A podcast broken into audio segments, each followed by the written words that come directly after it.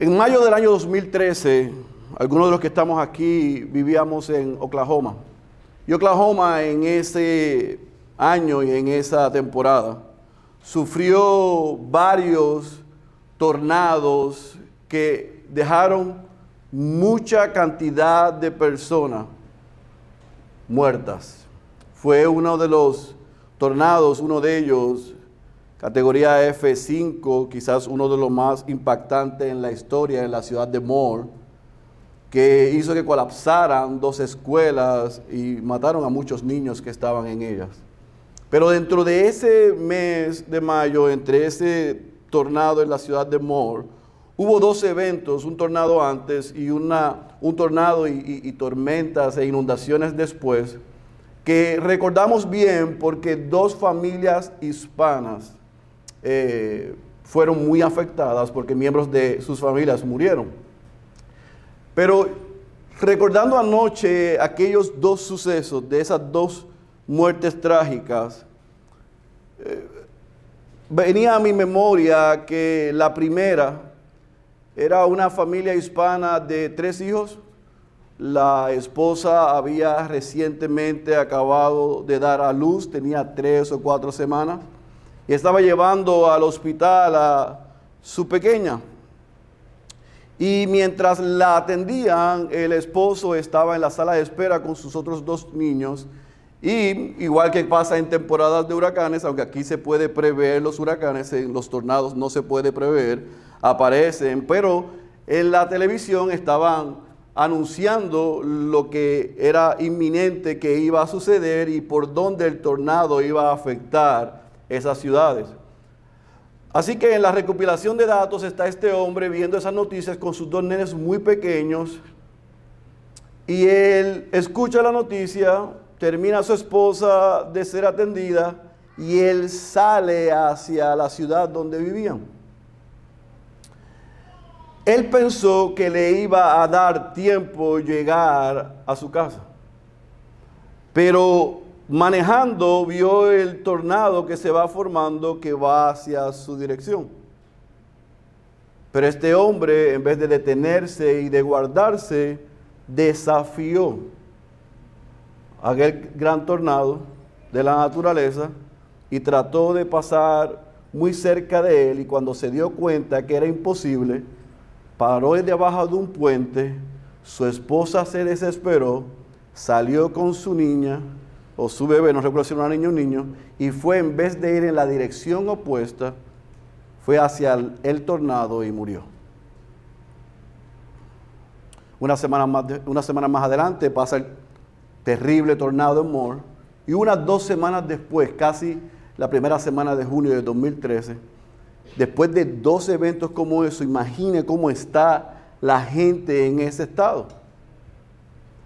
Así que hay un aviso de tornado, en aquella época sonaban las alarmas y no importaba en dónde fuese el tornado, la alarma sonaba en todo el estado. Así que había un síndrome postraumático por lo que había sucedido y anuncian que este tornado va a tocar la ciudad de Oklahoma. Y estas dos familias hispanas, viendo la televisión sobre ese tornado que va a llegar, escuchan las instrucciones que da el gobierno de no entrar a lugares donde hubiesen corrientes de aguas, pero ellos en su desesperación fueron debajo de un puente y se colocaron estas dos familias mirando hacia esta dirección, desafiando o malinterpretando las instrucciones, pensando que estaban seguros. Dos madres con sus niños fueron impactadas por las corrientes de agua y es como si esto hubiera sucedido en Bayamón y los cuerpos hayan aparecido en la playa en Arecibo. Uno desafió las instrucciones que se dieron, otros no pusieron mucha atención a las instrucciones y a las advertencias que se dieron. ambos sufrieron la consecuencia de, escuche bien, no poner atención a lo que escuchas. Tú puedes creer que puedes desafiar las instrucciones o tú puedes creer que no tienes que seguir las instrucciones. Cualquiera de las dos actitudes desafortunadamente tienen consecuencias nefastas. Y eso no lo digo yo. Eso lo dice el autor del libro de los Hebreos. Y por eso yo te pido que en esta mañana tú vayas a tu Biblia, al libro de Hebreos capítulo 2. Vamos a leer y desempacar en esta mañana del versículo 1 al versículo 4. Hebreos capítulo 2, versículo 1 al versículo 4. El título del el mensaje, el cuarto mensaje de esta serie, Cristo es mejor en el libro de Hebreos, es pon atención a lo que escuchas. Hebreos capítulo 2, versículo 1 al 4, cuando estén ahí me dicen amén. Dice la santa y poderosa palabra de nuestro Señor. Por tanto, debemos prestar mucha mayor atención a lo que hemos oído. No sea que nos desviemos. Porque si la palabra hablada por medio de ángeles resultó ser inmutable y toda transgresión y desobediencia recibió una justa retribución, ¿cómo escaparemos nosotros si descuidamos una salvación tan grande? La cual, después que fue anunciada primeramente por medio del Señor, nos fue confirmada por los que la oyeron. Dios testificó junto con ellos, tanto por señales como por prodigios y por diversos milagros y por dones repartidos del Espíritu Santo según su propia voluntad. Vamos a orar una vez más. Padre, te rogamos que tú asistas al predicador en esta mañana para que él no diga más allá de lo que está dicho, pero tampoco que quite lo que está dicho. Pero también te rogamos por tu iglesia para que sea edificada a través de tu palabra. Y Señor, te rogamos que si te place, tú salves a los perdidos en medio nuestro. Señor, háblanos en esta mañana. Estamos listos. En el nombre poderoso de Jesús. Amén, amén, amén. ¿Cómo vamos a dividir esta porción que acabamos de leer como muy buen bautista en cuatro puntos? El versículo 1 vamos a ver un peligro a evitar. Un peligro a evitar. Eso lo vemos en el versículo 1. En el versículo 2 vemos un castigo seguro. Un castigo seguro. En la parte alta del versículo 3 vemos una respuesta inaceptable una respuesta inaceptable. Y en la parte baja del versículo 3 y el capítulo 4, una revelación mayor. Yo quiero que usted vea y veamos en estos cuatro versículos esas cuatro características que este pastor quiere ver en la vida de aquella iglesia al considerar lo que escucharon en el capítulo 1. Cómo estas cuatro cosas nosotros las podemos aplicar a la luz de lo que él dijo en el capítulo 1. ¿Y qué vimos en el capítulo 1? Bueno, en los pasados dos mensajes, nosotros vimos que este pastor, que este autor de esta carta, ya sea que estuviese predicando, ya sea que estaba dejando un tratado teológico o ya sea que ciertamente estaba escribiéndole con sentido de urgencia a aquellos judíos cristianos que estaban siendo perseguidos y estaban considerando en la dificultad y en el dolor regresar al judaísmo, él hace dos cosas sumamente importantes en el capítulo 1. Primero, él exalta las, la persona de Cristo y sus tres oficios. Él presenta a Jesús, a Cristo, como el profeta de Dios. Él presenta a Cristo como el sumo sacerdote. Y Él presenta a Cristo como el rey soberano. Y recuerde que Él se ve en la necesidad de exaltar la persona de Cristo porque estos judíos cristianos estaban bajo la presión de dejar lo que habían creído por regresar al judaísmo. Y en el judaísmo lo que se exaltaba era a Moisés como profeta, lo que se exaltaba era los rituales de los sumos sacerdotes, lo que se exaltaba era el gobierno del hombre. Así que este pastor tiene que ir back to the basics y decirles, no, Jesús es el profeta de Dios. Dios ha hablado a través de su Hijo. Jesús es el sumo sacerdote, el que dio su vida por ustedes. No había que hacer más sacrificios porque con su exclusivo sacrificio hay perdón de pecados.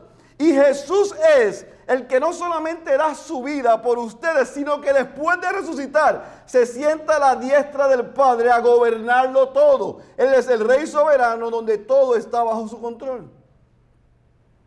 Y cuando Él establece los tres oficios de Jesús, entonces Él comienza a ir en contra de lo que el judaísmo quería presentar.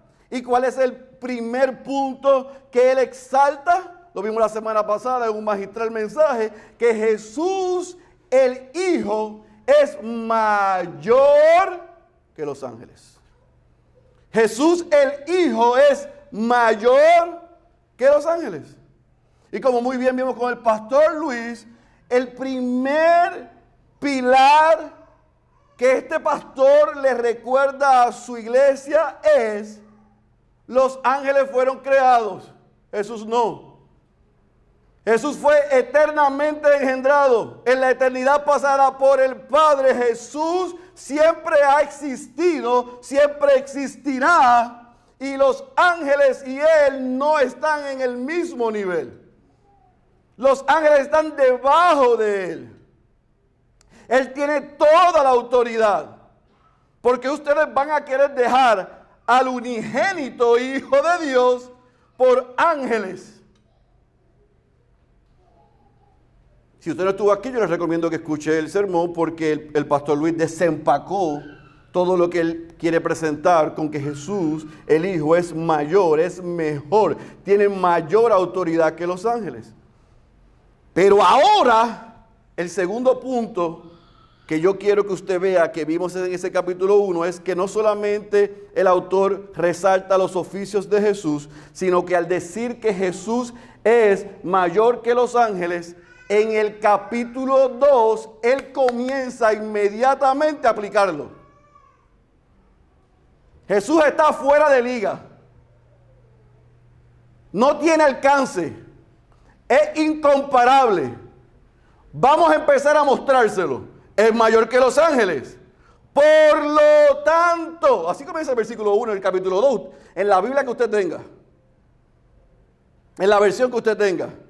Dice, por lo tanto, como consecuencia de que Jesús es mayor que los ángeles, como consecuencia de que el Hijo es por quien Dios habla hoy, como consecuencia de que es el profeta de Dios, el sumo sacerdote y el rey soberano, hay unas implicaciones para su vida. Hay algo que ustedes tienen que hacer y él dice, cuidado, porque hay un peligro que ustedes deben evitar. Si solamente ustedes escuchan que ahora el Padre habla a través del Hijo, que el Hijo es su profeta, que el Hijo es el sumo sacerdote y que el Hijo es el rey soberano y que el Hijo es mayor que los ángeles. Y ustedes dicen como los muñequitos. Eso no es suficiente. Hay una implicación para ustedes, cristianos, donde quiera que estén, haya sido en Judea o haya sido en algún lugar, en Italia donde sea. Ustedes deben prestar atención a esa verdad de que el Padre habla a través del Hijo. Ustedes tienen que hacer algo con esa verdad que Él es el mejor y el mayor profeta, el mejor y el mayor sumo sacerdote, el mayor y el mejor rey soberano. No es suficiente con decir amén. Él está diciendo, ustedes están obligados no solamente a escuchar, sino a obedecer. Una verdad no es verdad hasta que transforma y es aplicada. Se puede quedar ahí encima de la coqueta. Y ellos podían tener la tentación de decir sí, amén. Jesús es mayor que los ángeles, pero este pastor por amor a ellos dijo, no cometan ese error. Hagan algo con lo que acaban de escuchar. No se queden diciendo, ay, tremendo. Sus vidas deben estar ancladas en esa verdad.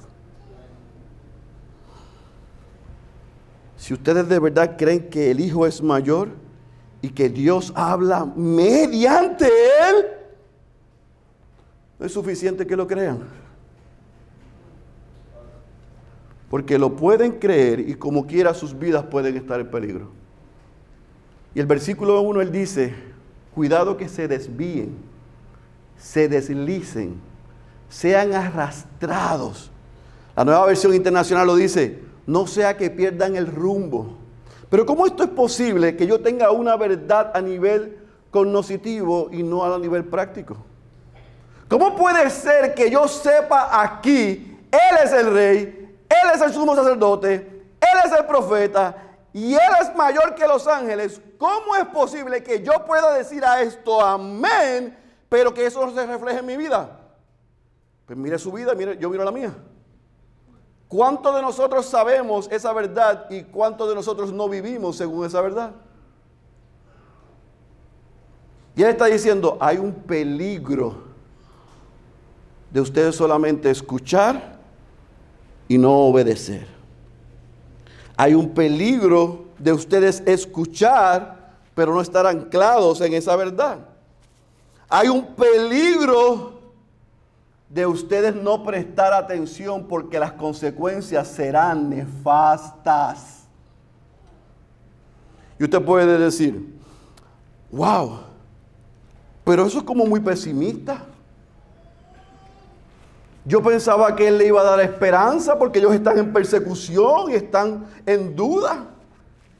¿Por qué comienza diciéndole, presten atención a lo que escuchan hagan lo que se les ha dicho, porque si no, ustedes corren el peligro de ser desviados, deslizados, arrastrados. ¿Por qué? Ahora está el segundo punto, en el versículo 2 él lo explica. Y él dice, porque no solamente hay un peligro de desviarse si escuchamos y no hacemos caso, obedecemos, es que históricamente el que no hace caso tiene un castigo seguro.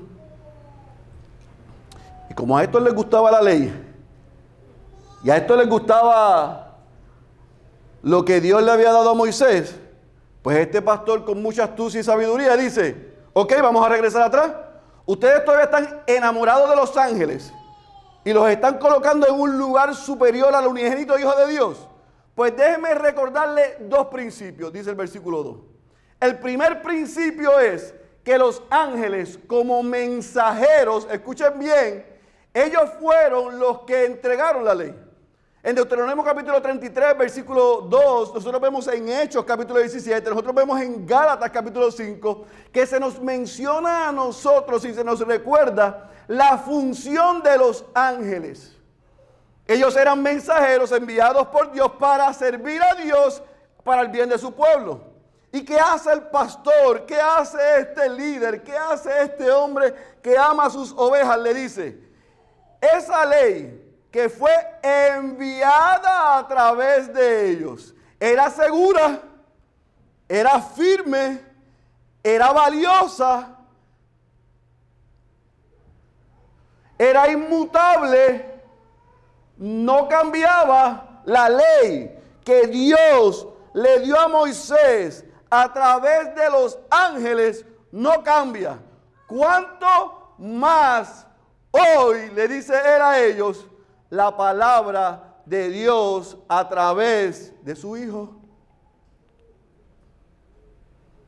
¿Cuánto más lo que dice el Hijo? ¿Cuánto más lo que dice Jesús?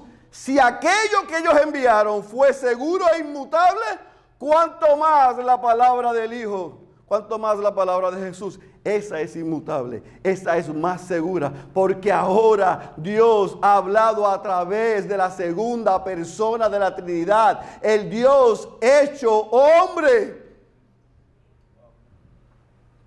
Y le dice, segunda cosa, no solamente que la palabra que él envió a través de esos mensajeros era inmutable y era segura, sino que recuerden que la ley misma tenía la disposición de que aquel que se rebelara contra ella, o sea, que aquel que no prestara atención, que aquel que la desafiara, iba a recibir qué?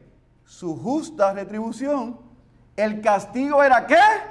Seguro. Y el castigo era muerte. Yo no sé, porque hay algunas caras que me están mirando medio asustado, si usted está entendiendo lo que está haciendo este pastor. Yo espero que el Espíritu de Dios está haciendo lo mismo en nosotros. Y es que entendamos el sentido de urgencia y la seriedad que se tiene que tomar cada vez que usted se acerca a la palabra de Dios. Cada vez que Dios dice sí, yo tengo que prestar atención y decir sí. Cada vez que Dios dice no, yo debo prestar atención y decir no. Es importante. Dios bendice la obediencia y Dios castiga a aquel que se revela aquel que desobedece, aquel que lo desafía. Hay un peligro que debemos evitar, pero si no lo evitamos, hay consecuencias y retribución y castigo seguro. Ahora, para aquellos que están nerviosos porque vienen de un contexto extraño, este es un grupo de cristianos. Su salvación es segura. No la van a perder. Es que la tomen en serio. Es que entiendan lo que costó. Es que entiendan que la soberanía de Dios en la salvación no quita la responsabilidad que tiene el hombre de guardar, de obedecer, de prestar atención. Eso es lo que está diciendo. No está diciendo otra cosa. Cualquier interpretación de estos cuatro versículos que nos lleven a pensar que el autor está justificando que la salvación se pierde es una mala interpretación de este texto. Él dice, hay un peligro que debemos evitar. Porque hay un castigo seguro. Pero lo que es inaceptable es que ustedes descuiden su salvación. ¿Entendieron? Descuiden. Descuidar es una cosa, abandonar es otra. Es descuidar. Así que lo que hace el pastor y el autor después de dejarle claro a ellos, el que rechaza la ley, el que desobedece a Dios, tiene justa retribución. Ahora ustedes sean responsables. Ustedes no tengan en poco la gran salvación que el Padre les otorgó en el Hijo porque costó la vida del Hijo. Y ese es el problema que hay en la sociedad hoy. Tenemos una generación que no ha sudado nada. Todo se lo han dado. Y el poco esfuerzo causa poco cuidado. Pero con la salvación yo hago cero esfuerzo. La ganó el Padre en el Hijo. No por nada bueno que haya habido en nosotros, sino por el puro afecto de su voluntad. Envió al Hijo a vivir una vida perfecta, a recibir la muerte que merecíamos y al tercer día lo resucitó entre los muertos para darnos no solamente salvación, sino vida eterna. Eso yo no lo puedo ganar. Pero ese regalo que se me otorga, el Padre requiere que nosotros seamos responsables en agradecerlo, en entender su importancia, en entender su valor y cuando seamos tentados en regresar atrás, digamos, no hay manera de volver atrás. Eso es lo que él sí le estaba diciendo a aquellos judíos. No regresen atrás. ¿Cómo van a descuidar una salvación tan grande? Eso es un recordatorio, mis hermanos, impresionante de lo que Dios ha provisto en Cristo. Una salvación tan grande. Mi pregunta para ti, ¿tú vives consciente de la salvación que el Padre te dio en el Hijo? O si yo le pregunto a tus vecinos, ellos no van a saber distinguir si tú eres un creyente o un no creyente.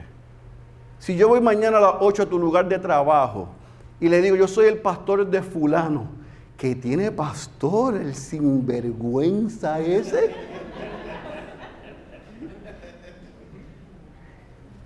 Siéntese, pastor, para que usted escuche. Le voy a decir, yo no sé nada de Biblia, pero ese de oveja no tiene nada, ese es más cabra. Usted se ríe. Pero si el pastor Luis y yo llegamos mañana a las 8, ¿se va a reír igual?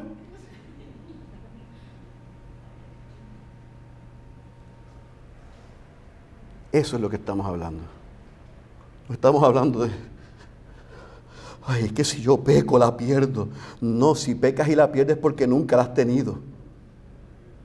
Porque vimos en primera de Juan, y sudé más de lo que estoy sudando hoy, para recordarles que el pecado es parte de esta naturaleza desde este lado. Lo que nosotros no podemos hacer es practicar el pecado porque la práctica es la demostración y la prueba de que el Espíritu no mora en nosotros y de que no somos creyentes. Pero cuando un cristiano peca, corre, porque tiene un abogado, uno que intercede, uno que perdona, uno adentro que le dice, mm, mm, no me hiciste caso, pero corre a la cruz, no corras de la cruz, corre a la cruz, porque vas a recibir perdón y misericordia. Él dice, no la descuiden. No la descuiden. El valor que merece lo que el Padre hizo en el Hijo por ustedes, no la tengan por poco. Ni consideren regresar atrás. Eso no, no es posible regresar atrás. Ahora yo le voy a decir algo. Igual que ellos, usted y yo estamos tentados en regresar atrás. Usted y yo, mientras vivamos de este lado, vamos a recibir aflicciones. Vamos a ser traicionados. Se van a burlar de nosotros. Nos van a rinconar. Nos van a meter en fuegos, en hornos, en fuegos, en pruebas, en dificultades y, y vamos a tener la tentación de creer que estamos solos. Pero este pastor le dice, eso es imposible. Porque quien lo salvó es el profeta de Dios. Quien lo salvó es el sumo sacerdote que dio su vida por ustedes. Quien lo salvó es el rey soberano que está gobernando. Quien lo salvó está a la diestra del Padre intercediendo por ustedes. Y quien lo salvó les garantiza que ustedes no necesitan un ángel de la guardia, ustedes lo tienen a Él. Así que usted y yo no tenemos angelitos en el cielo. Si tú estás en Cristo, tú tienes al que es mayor que los ángeles, al que los ángeles le sirven, al Hijo de Dios, al Rey soberano, al que dio su vida por ti y a, por el, a quien por el Padre hoy habla. ¿Cómo su obra la vamos a tomar en tan? Esa respuesta es inaceptable. Así que amárrense la correa, pónganse para su número y no vuelvan atrás. ¿Por qué? Ahí entonces él, para donkearla y sacar la lengua, dice, no solamente hay un peligro a evitar, no solamente hay un castigo seguro, no solamente hay una respuesta que es inaceptable, sino que para cerrar Él les dice hay una revelación mayor. Como muy bien aprendió Lian el miércoles y lo repitió, hay un argumento circular. Vuelve y recuerda el pastor la palabra de Dios en el Hijo es mayor, es suficiente. Y si ustedes tienen todavía dudas de esto, déjenme recordarles dos cosas importantes. Y el versículo 3 parte baja y el versículo 4 nos da dos confirmaciones. Mi gente, si a este momento del juego esos creyentes todavía tenían dudas, el pastor demuestra dos cosas, paciencia y amor. Paciencia y amor. Y les dice, el Padre nos ha hablado ahora a través del Hijo esa palabra que ustedes necesitan escuchar en estos momentos está en el Hijo. Y ese Hijo que es mayor que los ángeles, déjeme recordarles que fue confirmado por gente que ustedes respetan. Y él dice, fue confirmada por los, apóstoles. Y aquí, como le dije en la primera prediclase de este libro, él es muy enfático en probarnos a nosotros que mi teoría es cierta, que no fue Pablo. Porque él dice que lo que ellos escucharon fue confirmado por aquellos que vinieron antes que nosotros. O sea, por los apóstoles. Por aquellos que vieron a Jesús. Aquellos que experimentaron los sufrimientos de Jesús. Y aquellos que vieron al Cristo resucitado. Esos nos aseguran a nosotros que el Hijo es mayor que el Padre habla a través del Hijo.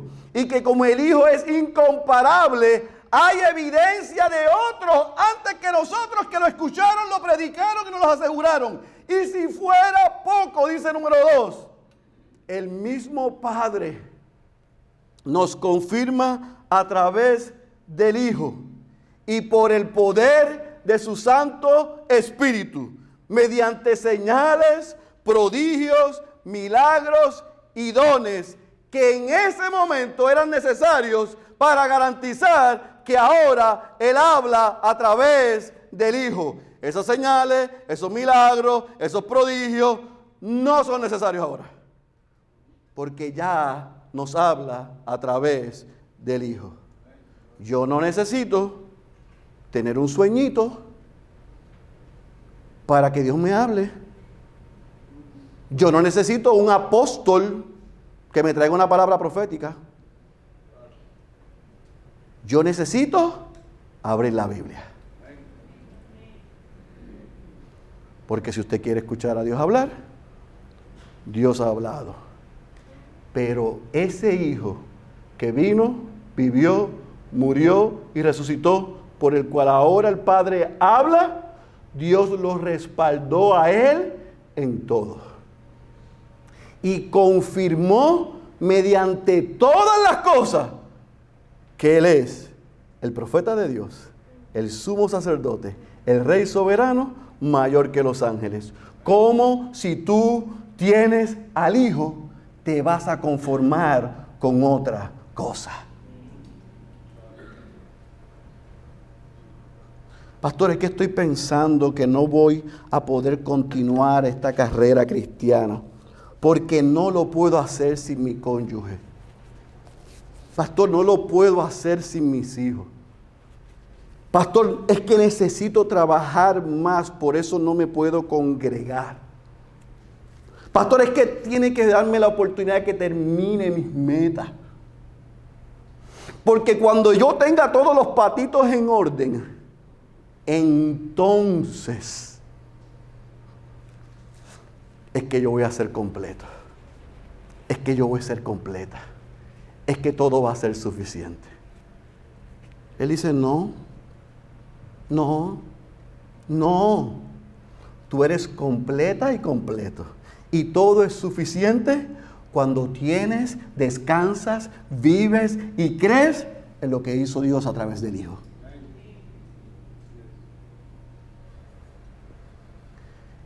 de allá para afuera, en ese mundo al revés, te dicen otra cosa. Y en algunos recintos que se llaman iglesia, dicen otra cosa.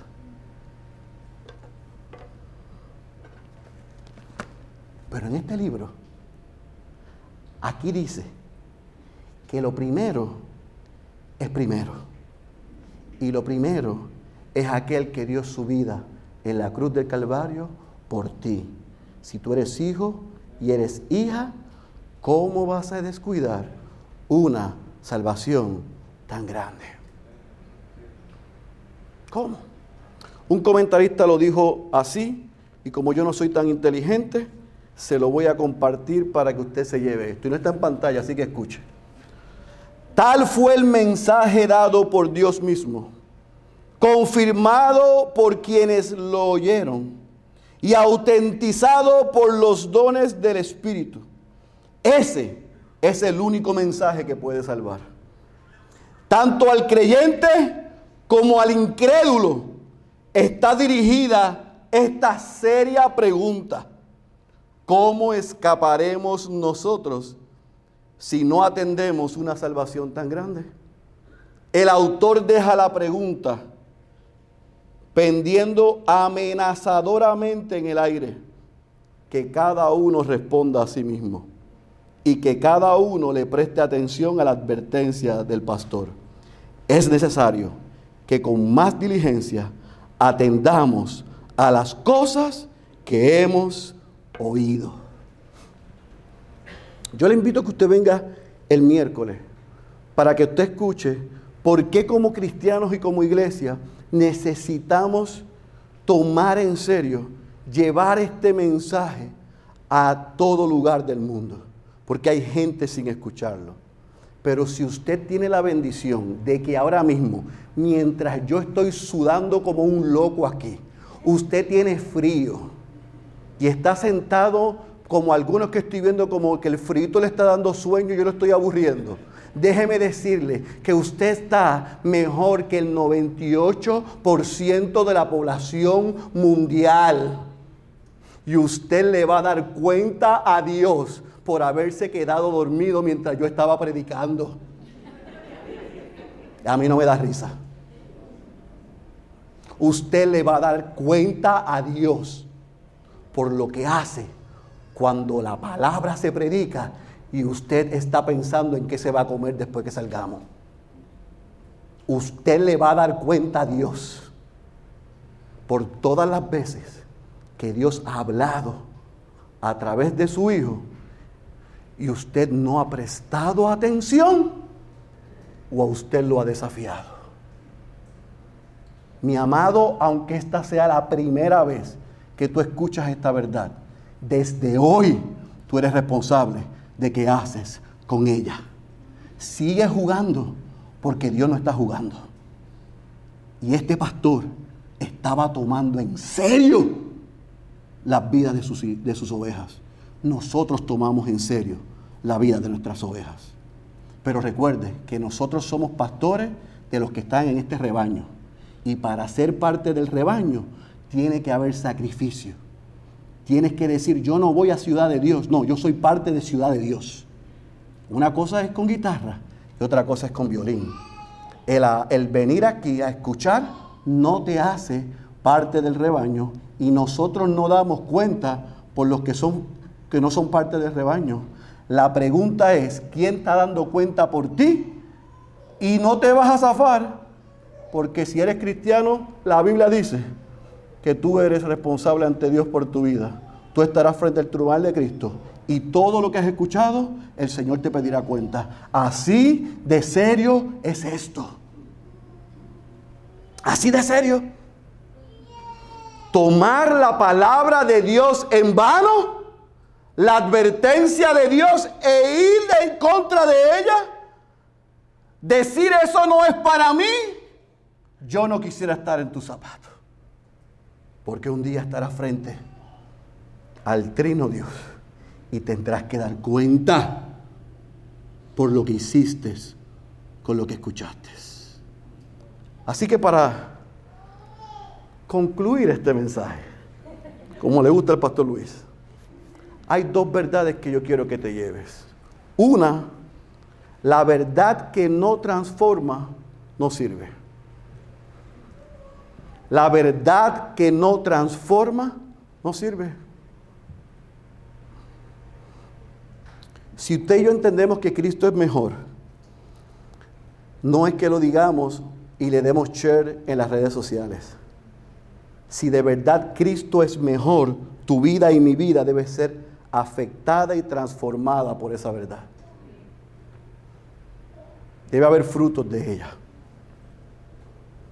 Nuestra forma de pensar, hablar y actuar tiene que ser distinta.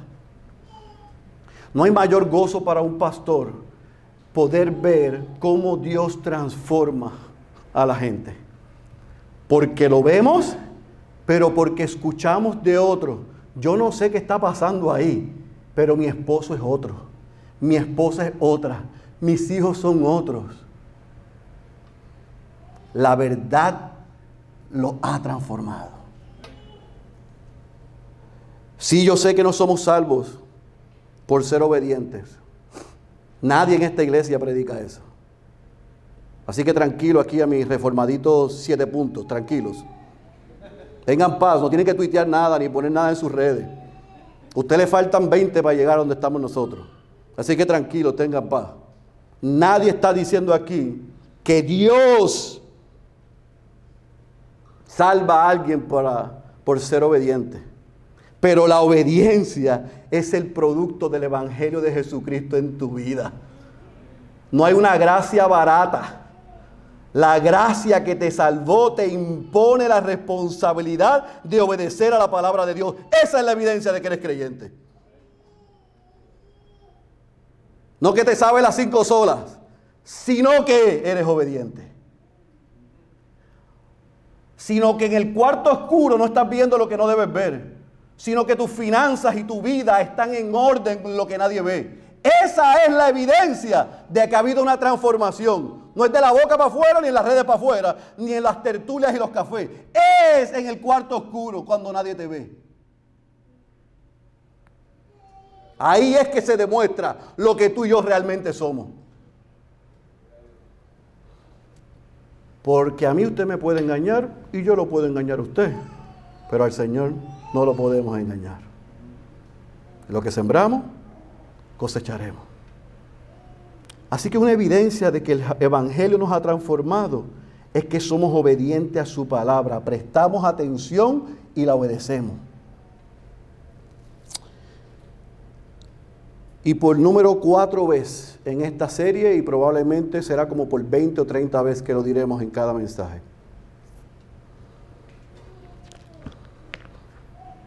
La verdad revelada es suficiente.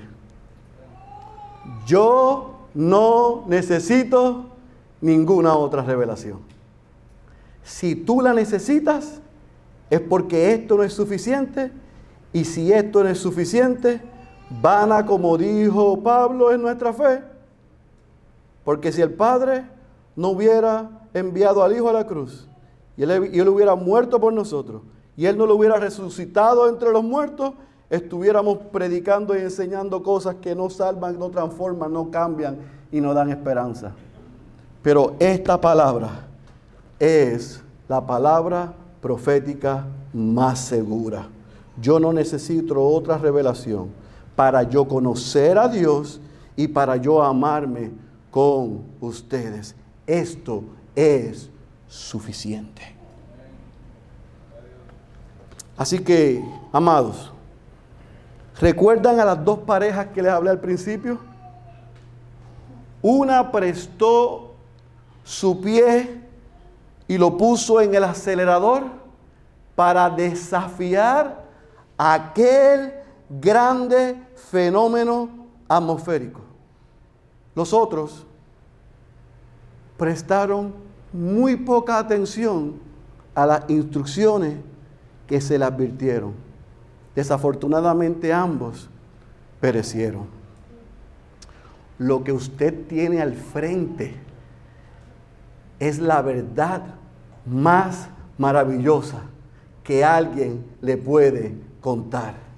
Que Dios se hizo hombre en la persona de Cristo y vivió una vida perfecta y recibió la muerte que iba destinada para usted y para mí.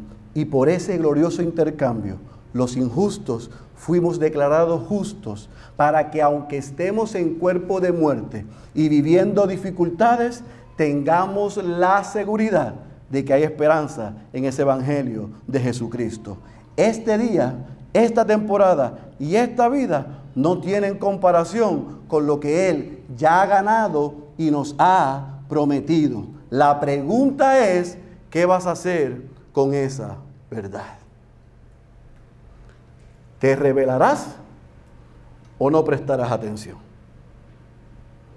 Yo te dejo con la advertencia de mi homie Juan Calvino. Y él nos dice, la severidad de la justicia divina para con todos los que desafían o desprecian su evangelio será en proporción a la grandeza de Cristo.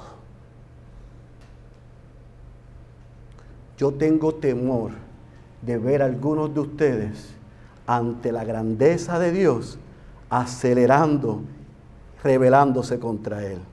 Yo tengo temor que ante la grandeza de Dios usted esté pensando en otra cosa. ¿Por qué tengo temor? Porque el juicio será del tamaño de ese buen Salvador. La buena noticia es que si estás en Cristo, estás seguro.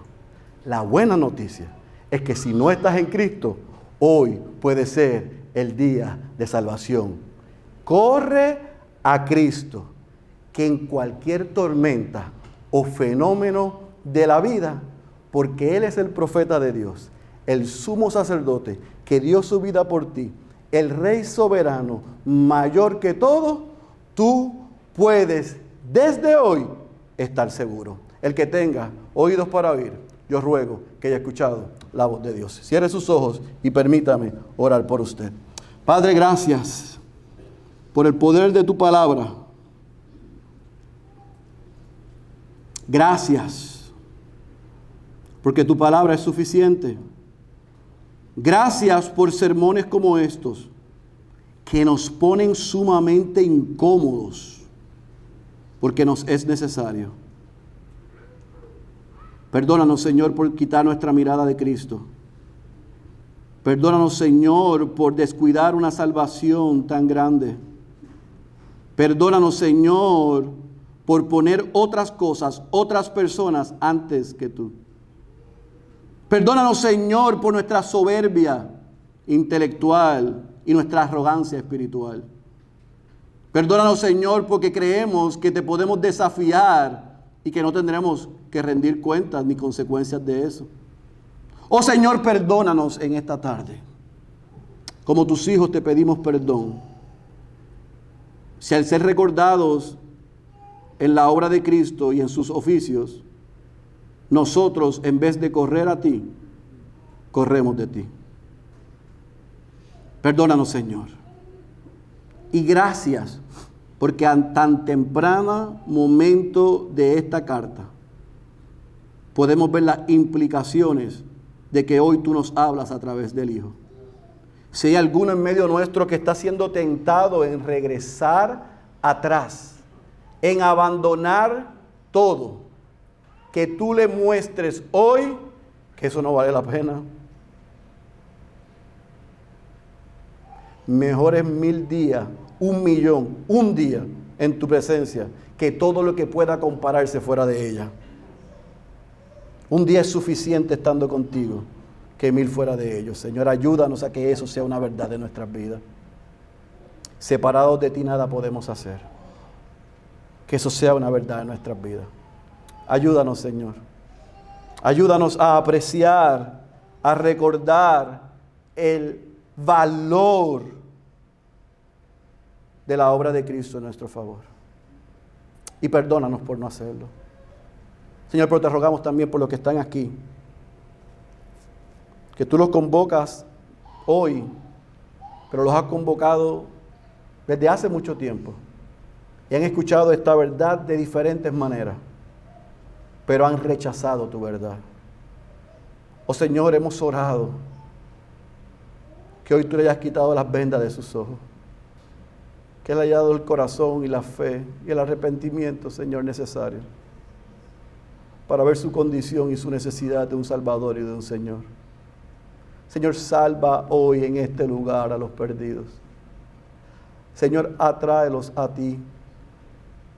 Que ellos puedan correr a ti reconociendo que son pecadores, pero que Cristo es mejor, que Cristo es mayor y que Cristo murió por sus pecados. Señor, haz de nosotros una iglesia que quiere ser obediente, obediente a lo que tú nos has prescrito en tu palabra. Y que así podamos disfrutar y descansar mientras te conocemos más en la gracia de nuestro Señor Jesucristo. Te lo pedimos y te lo rogamos. En el nombre que es sobre todo nombre. El nombre de Jesús. Amén, amén y amén.